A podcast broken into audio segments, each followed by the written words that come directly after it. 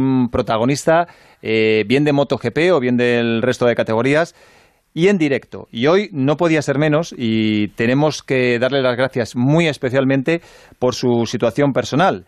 Entre el martes y el miércoles, el Langa hizo las gestiones para hablar hoy en el programa con Sito Pons, un dos veces campeón del mundo, premio Príncipe de Asturias al deporte, director de equipo en el Mundial desde hace décadas, y pocas horas después se conoció la noticia de que la Fiscalía la acusaba de evadir 2,7 millones de euros en impuestos de 2010 a 2014, eh, que pedía 24 años de prisión y 12 millones de multa, además de devolver la cantidad defraudada. Los abogados de Sito hicieron un comunicado rebatiendo esos argumentos y habría sido perfectamente comprensible que Sito Pons hubiera cancelado la cita de hoy, pero no lo ha hecho. Oscar Langa, muy buenas. buenas tardes. Eh, ha mantenido su palabra, lo cual es muy de agradecer. Sí, porque esto yo le llevamos estudiando desde comienzos de semana, porque, a ver, considero que, que Sito Pons, pues un doble campeón del mundo en el 88 y el 89, que fue presidente de la Asociación de Equipos de Élite, una persona más que capacitada para hablar del comienzo del Mundial, y ante esta semana tan complicada, nosotros lo que queremos es hablar principalmente de motos, y él ha querido dar la cara, cosa que agradecemos. Sí, señor. Sito Pons, muy buenas tardes. Buenas tardes, ¿qué tal? Estás en Londres, ¿verdad? Sí, en mi casa en Londres, sí, sí, que hace un día precioso. Hoy hemos podido hasta comer fuera en el jardín. Anda, pues mira, eso es noticia en Londres, aunque estemos a mediados de junio. Eh, oye, vamos a hablar de vamos a hablar de motos, que para eso te hemos llamado. Eh, esto no es un programa de información general ni de tribunales, pero mm, sí nos permitirás por lo menos que te preguntemos eh, cómo estás de ánimo después de esta semana tan dura que te está tocando vivir. Bueno, pues tranquilo, tranquilo, porque, porque lo que hay es lo que hay y bueno, la vida sigue y nosotros eh, siempre hemos hecho las cosas que creemos que, hemos, que, que, se tienen que hacer y creemos que lo hemos hecho siempre bien. Y ya está y, la vida sigue y tenemos que seguir haciendo las cosas trabajando que es lo que siempre hemos hecho y intentando hacer lo mejor posible todo. Pero eh, estás muy preocupado por lo que pueda pasar bueno no mucho. No mucho Vale, eh, yo ya te digo que no quiero incidir mucho, eh, vamos a hablar de motos, pero mm, eh, permíteme hacer una última. ¿Tienes miedo al futuro inmediato? No. No tienes miedo. No, porque cuando uno hace las cosas bien, por mucho que otras personas no lo piensen igual, no tiene por qué, uno está tranquilo.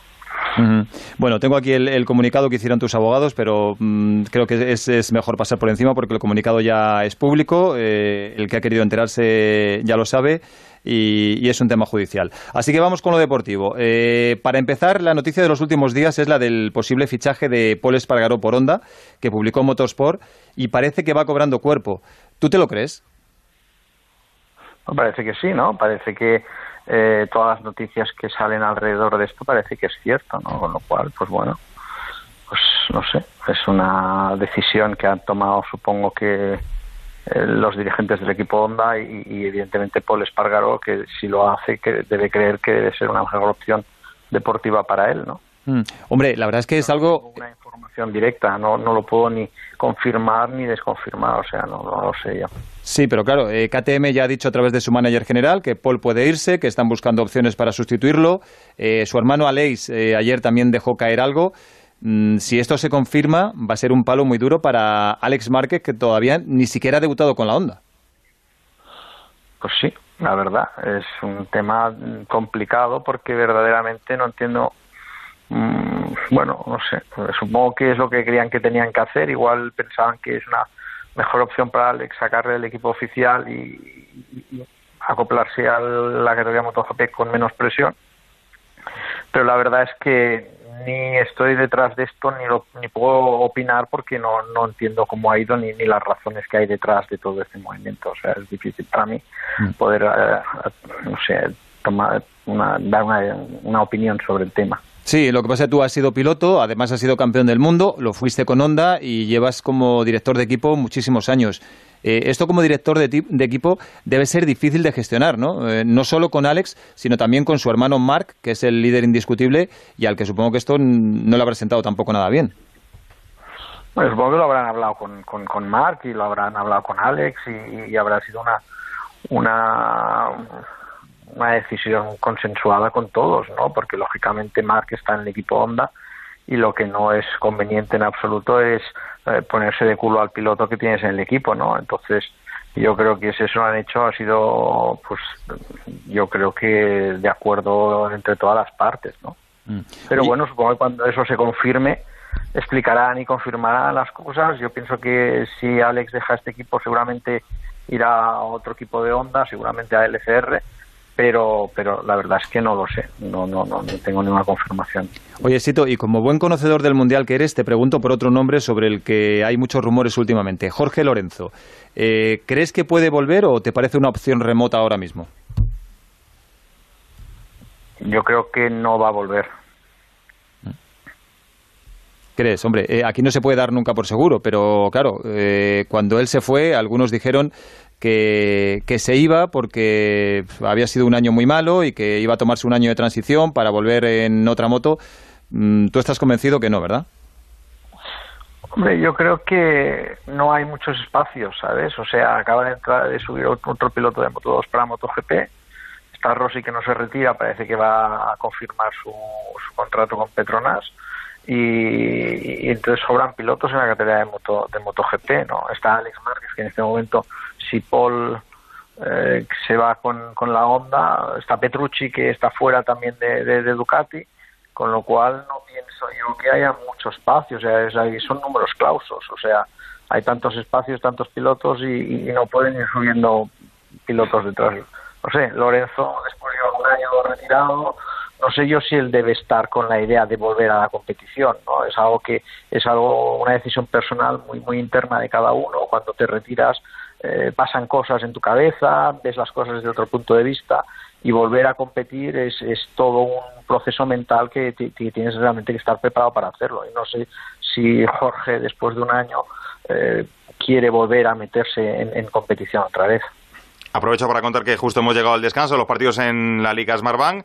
Mirandés 1, Numancia 0 y Deportivo 0, Sporting 0. Eh, enseguida eh, te van a preguntar eh, Rafa Fernández, Oscar Langa y Chechu Lázaro, pero relacionado con Lorenzo, ¿no crees que se pasó un poco de la raya en, su disputa en redes sociales con Agostini, que imagino que habrá seguido? Yo creo que estas cosas no son para hablarlas en las redes sociales. Yo nunca hubiera hecho algo así pero pero bueno cada uno es como es. Últimamente esto las redes sociales están muy muy muy en boga y todo el mundo habla y parece que lo único importante es tener más seguidores e incluso a costa de, pues de hacer cosas pues que no son no sé. Pero evidentemente yo pienso que quizá Jorge no entendió bien lo que quería decir Agostín y lo, lo lógico sería haberle llamado pero bueno cada uno es como es. La gente joven hoy en día bueno, se trata estas cosas de una manera diferente como hacemos los que ya somos más mayores. Sí, sí, yo casi me incluyo ya en ese grupo tuyo. Yo soy de los que piensan que, Twitter y otras redes sociales es un campo de minas, que pises donde pises, siempre te va a explotar una debajo de, las, de los pies. Eh, Exacto. Eh, Rafa. Eh, hola, Sito, muy buenas y gracias por estar con nosotros esta tarde. a ver, yo quería, bueno, te voy a preguntar también por un nombre propio porque tú le conoces muy bien. Alex Rins. ¿Ves a Alex Rins como un piloto que puede terminar luchando por ser campeón del mundo, tú lo que le has tenido y que le conoces muy bien? Yo creo que sí.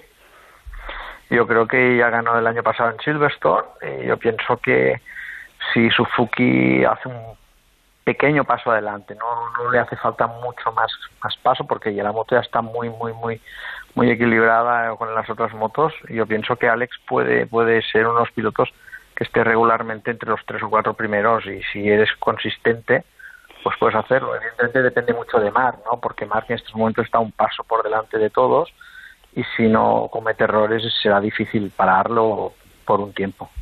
Y hablemos de tu equipo, ¿no? Del Pons Racing. Eh, bueno, eh, ¿Cómo afrontáis la temporada? ¿Qué, expectativas tienes?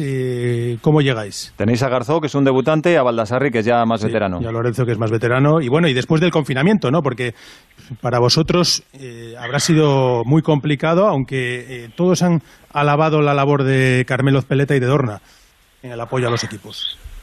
Sí, no, la verdad es que, bueno, el confinamiento aquí nosotros lo hemos vivido bastante bien en Londres, es decir, no, nunca hemos tenido ese estado policíaco que se ha vivido en España. Aquí ha habido más, más tranquilidad, la gente respeta las, las normas normalmente y, la verdad es que no, pero se ha ido, ha ido bien. Lo que pasa es que a nadie le gusta estar tanto tiempo sin, sin, sin hacer la actividad que uno le gusta, ¿no? De todas maneras, nosotros empezamos muy bien en Qatar, eh, quedamos segundos en la primera carrera y Baldassari ha ganado ya tres carreras en Jerez con nosotros. Quiero decir que podría perfectamente, las dos primeras carreras se hacen en Jerez y si las cosas van bien, pues podría, entendemos que podríamos luchar por el campeonato, ¿no? tenemos un debutante que es Garzo, que bueno, vamos a ver cómo le va el año, pero es un año para él de, de, de acople a la categoría y de ir mejorando poco a poco, ¿no? Sito, volviendo a, MotoGP, hablabas antes de Alex Rins, que si está bien puede, puede estar habitualmente entre los 3-4 mejores. Dices que Mark está ahora mismo un paso por encima de los demás. El pasado domingo hablábamos aquí con un debutante, con Iker Lecuona, que apostó por Cuartararo como ganador del Mundial. Eh, ¿Tú piensas que alguien puede derrotar a Márquez en la general ahora mismo?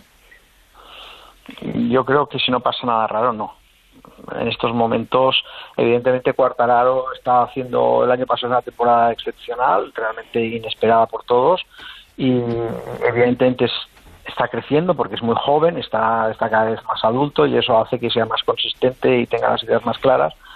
Pero Márquez, si no, si no se cae, si no se rompe, si no se hace daño, es difícil que la consistencia que tiene Márquez, eh, Cuartararo, evidentemente será un rival pero a una, a dos carreras, a tres, pero aún.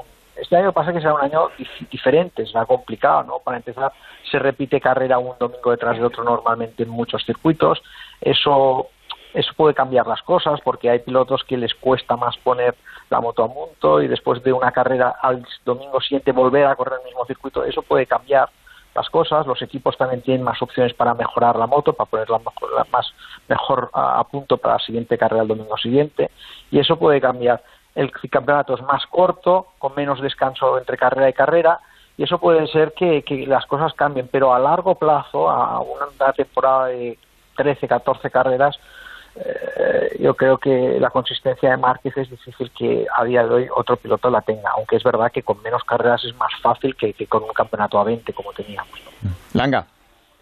Eh, hola, Sito. Eh, mira, eh, si la memoria no me falla, tú has tenido a Paul Espargaró, que fue campeón del mundo, has tenido a Maverick Viñales, has tenido a Rins y has tenido a Cuartararo. Es decir, los rivales que tiene Marc este año en, en, en la lucha por el título, ¿no? ¿Qué, ¿Cuál es para ti de los que has tenido el que más talento tiene o el que crees que algún día podría ganar a Mark si es que sucede? Es difícil decir esto porque ganar no solo depende del piloto, depende del equipo, depende de la moto y depende de, muchas otras cosas. ¿no? Yo creo que tanto Paul como, como Maverick, como Alex, como Cuartado, los dos, los cuatro pilotos tienen talento, ¿no? Pero ganar es un estado mental, ¿no? Y ese estado mental se consigue a base de, años, de, ir construyendo confianza y seguridad, y eso en esos momentos el que lo tiene es, es, ¿no? Ellos lo pueden ir construyendo y poco a poco pueden ser rivales, sobre todo en consistencia a un campeonato, no a una carrera, que a una carrera cualquiera de ellos puede serlo, ¿no? Paul no ahora, porque con KTM no creo, pero Rins y Maverick y Cuartararo sí, porque las motos y los equipos están capacitados para luchar con, con, el de Honda, pero al campeonato yo creo que hemos de esperar un, par de años, yo creo. Está con nosotros.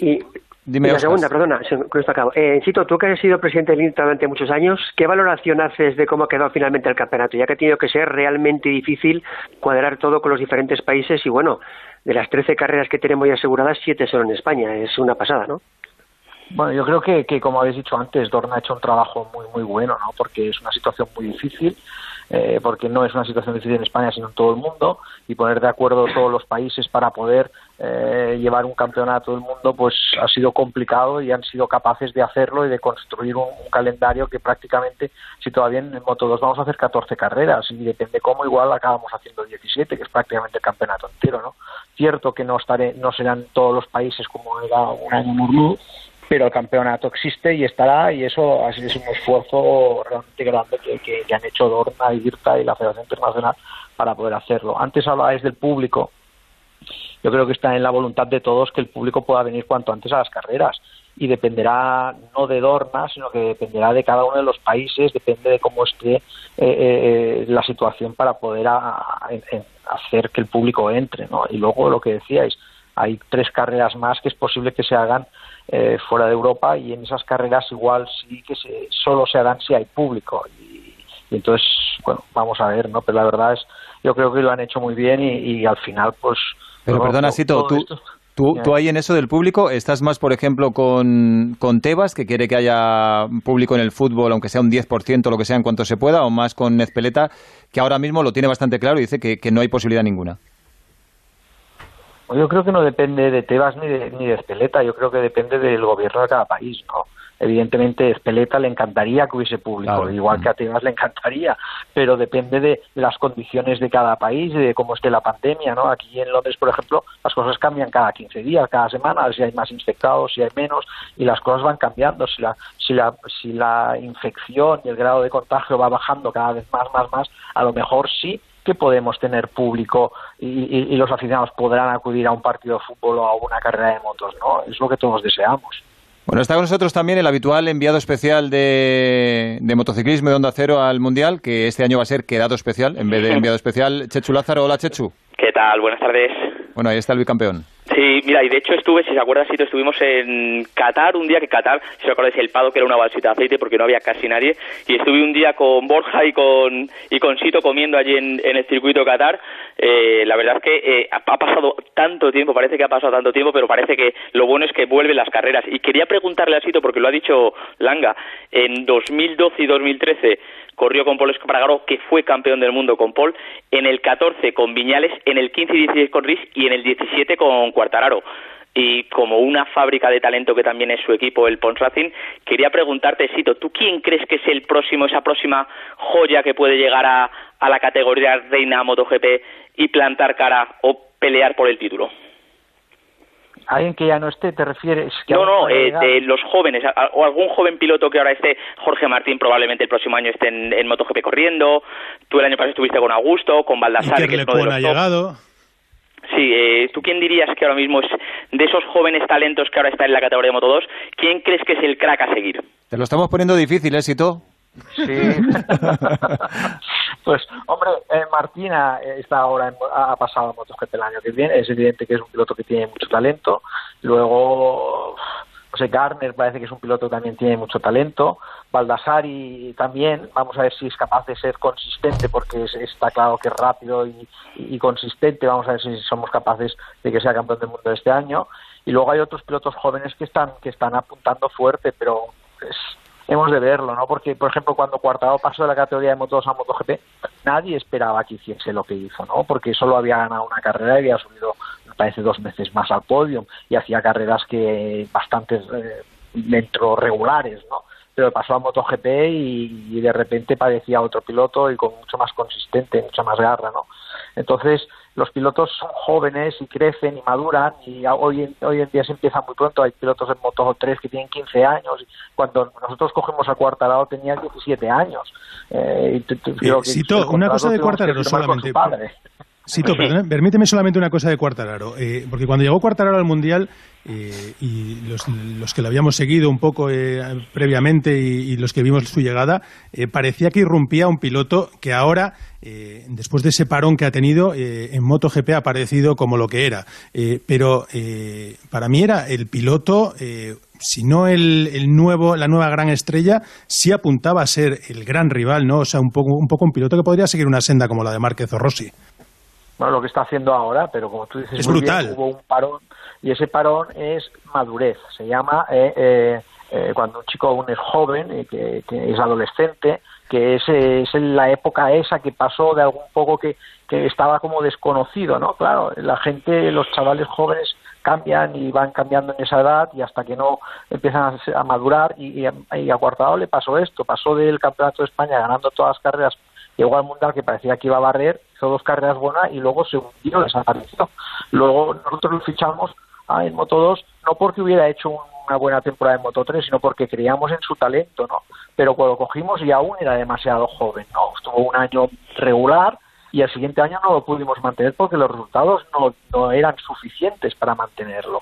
Eh, hizo un año más en otro equipo en Moto 2, creció otro año más, hizo dos resultados brillantes o coger a, moto, a MotoGP que era ya otro año mayor y ahí es cuando ya eh, eh, él empezó a dejar de ser un chico a empezar a ser un, adulto, ¿no? Y ahí empezó a sacar su talento natural otra vez, ¿no? Bueno, si todo va normal, será uno de los que de guerra en los próximos años y claramente aspirante al título mundial. Eh, ¿cuándo, ¿cuándo, venís para Jerez? La, la, primera carrera es el 19 de julio, pero vosotros ¿cuándo tenéis que estar por aquí? Pues eh, normalmente el miércoles hay unos entrenos antes, el miércoles de la semana del 19, entonces eh, ahí tendremos ya que estar entrenando y preparando y luego después del 19 la carrera pues esperar hasta el 26 que es otra carrera en el mismo circuito, ¿no? Lo que no sabemos es qué haremos, si podremos volver o tendremos que quedarnos en Jerez, esto no está claro del todo, pero en cualquier caso está ya bueno, en un mes, ¿no? Casi menos de un mes, ¿no? Estamos a 20 o que ya estamos hoy, 14. 14. sí, pues en, en un mes exactamente estaremos ya en Jerez no tendremos. O sea, que estamos a la vuelta de la esquina, la verdad. Bueno, pues ya queda menos. Sito, te agradezco muchísimo que hayas estado con nosotros en el día de hoy, en directo, manteniendo además tu palabra. Así que gracias de verdad y que disfrutes del buen tiempo de Londres en lo que queda de día. Muchas gracias. Un fuerte abrazo a todos. Un abrazo, hasta luego. Eh, aprovechamos también ahora que termina la entrevista con